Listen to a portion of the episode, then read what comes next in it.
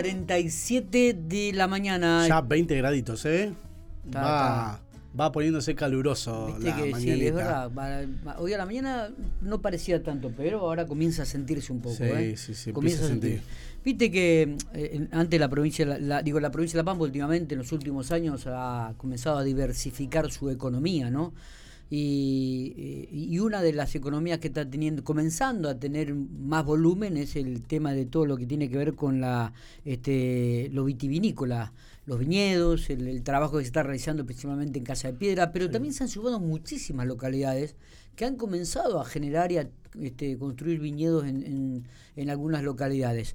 En relación a este tema, porque hubo un curso de diseño, plantación y manejo de viñedos, vamos a hablar con Hernán Martín, quien es el subdirector de Agricultura de la provincia de La Pampa. Hernán, gracias por atendernos, buenos días.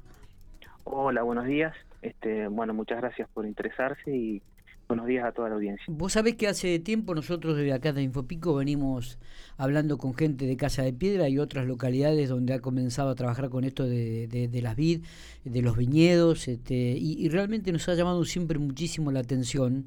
Eh, y bueno, y ahora este, en, una provincia que se caracterizaba por ser sola agrícola ganadera, este, que ya comiencen a, dar cursos o, eh, de perfeccionamiento en cuanto a diseño, plantación y manejo de viñedos, como que también la mentalidad del pampeano va cambiando en este aspecto, ¿no?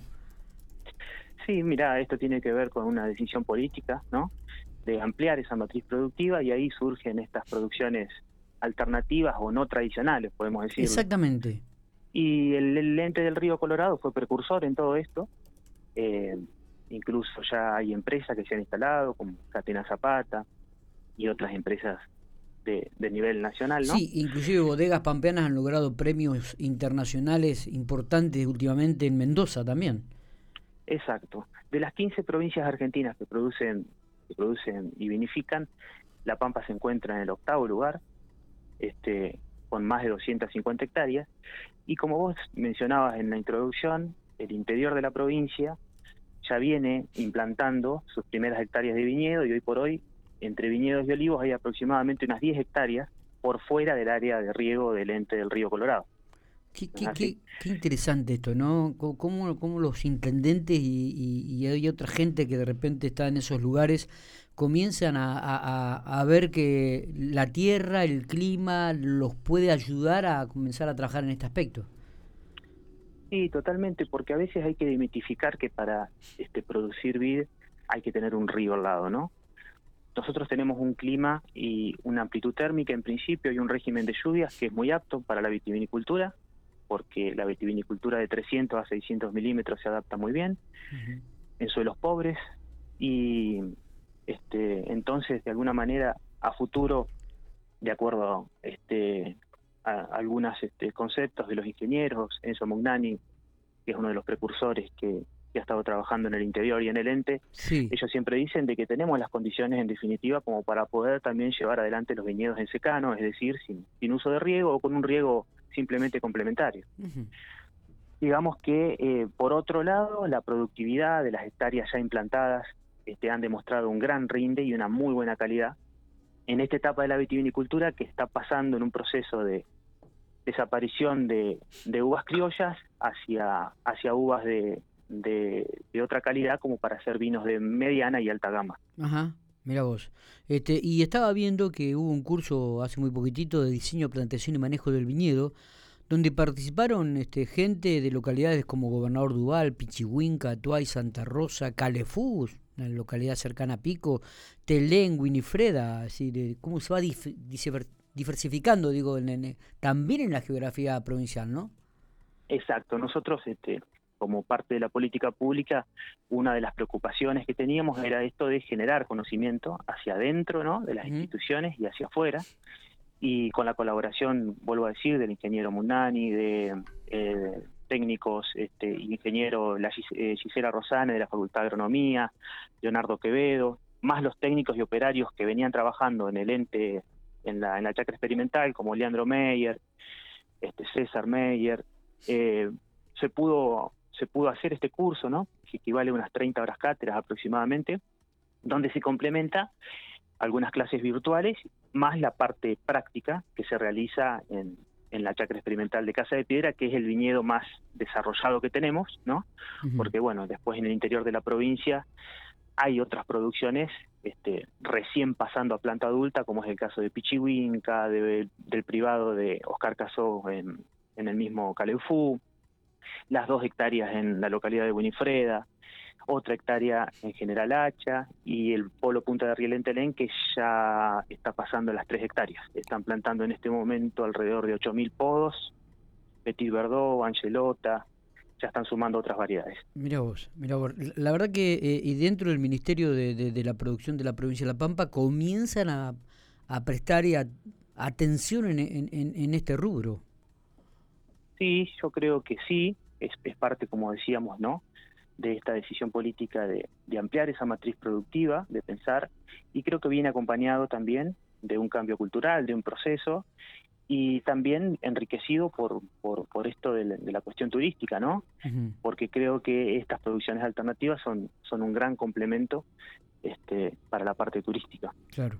Eh, pregunto, ¿no es una utopía pensar eh, en un futuro en La Pampa, este, en, una como una Mendoza, este, produciendo, este, obviamente que quizás no por, por una cultura y por el tiempo y por los años, digo, pero mm, eh, ubicar a la provincia de La Pampa dentro de, este contexto? No, yo creo que no, creo que es parte de las políticas a mediano y largo plazo que, que, es necesario en, en, todo en todo proyecto, ¿no?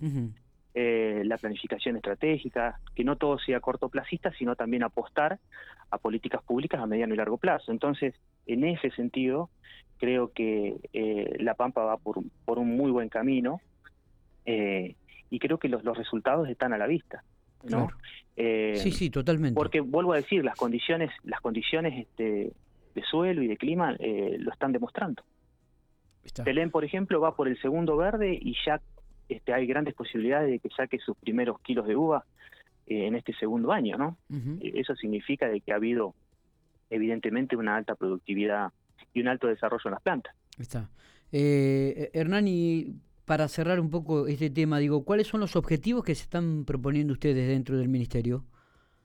Bueno, particularmente desde el área y la subdirección de, Agricultura, estamos acompañando de alguna manera las, los emprendimientos que se están dando eh, en el interior, por fuera del área de riego, ¿no? que es donde se encarga el ente, eh, tratamos de colaborar y, de, dar, de brindar el apoyo técnico que esté, esté siempre a nuestro alcance.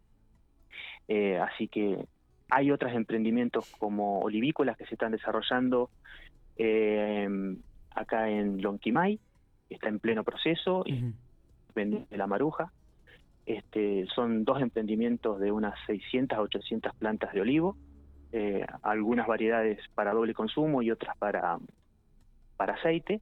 Así que es, otra arista de estas producciones alternativas, ya no tan intensivas, sí, como la, vitivinicultura, claro.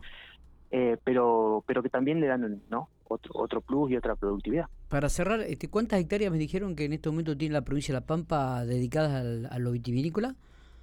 Incluyendo todo lo que es el área del río Colorado, incluyendo también lo que es Gobernador Duval, alrededor de 255 hectáreas aproximadamente. Eh, Hernán, gracias por, por estos minutos. Este, queríamos contactarnos con vos, queríamos profundizar un poco este tema. Nosotros lo venimos ya manejando, trabajando y hemos hablado con gente también de, de, allí, de Casa de Piedra, este, en su momento, con las grandes cosechas que ha tenido en cuanto a cantidad y calidad de, la, de los viñedos y realmente vemos que, cada vez va tomando más fuerza esta, esta, esta cultura de vitivinícola aquí en la provincia de La Pampa. Bueno, gracias por tu llamado.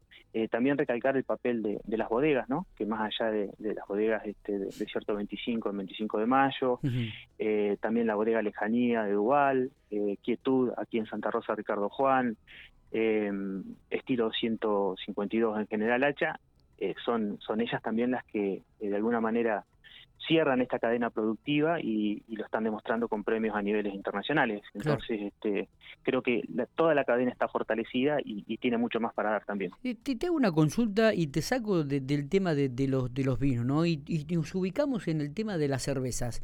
¿Cuántas empresas hay que trabajan con, con, cervezas artesanales en la provincia de La Pampa? ¿También están siguiendo este, este desarrollo, este trabajo ustedes? No, vos sabés que en ese caso de, de, esos emprendimientos, ese tipo de emprendimientos, no, no lo sigue en sí la Dirección de Agricultura porque la cebada cervecera este, no, no, no, está, no está incluida dentro de, los seguimientos como, como procesos de, producciones alternativas, ¿no? Ah, bien. Este, Eh, son, son parte, sí, de, ya de emprendimientos que, que seguramente este ministerio está llevando de alguna manera un, un registro, eh, pero se relaciona más con la parte de industria, ¿no es así? Está. Perfecto. Hernán, gracias eh, por estos minutos. Un abrazo. Bueno, muy amable. Abrazo a toda la audiencia. Muy bien. Hernán Martín, subdirector de Agricultura de la provincia de La Pampa, hablando sobre esto de los viñedos. Este, a mí, viste, cada vez que hablamos nosotros nos llama muchísimo la atención, porque además hay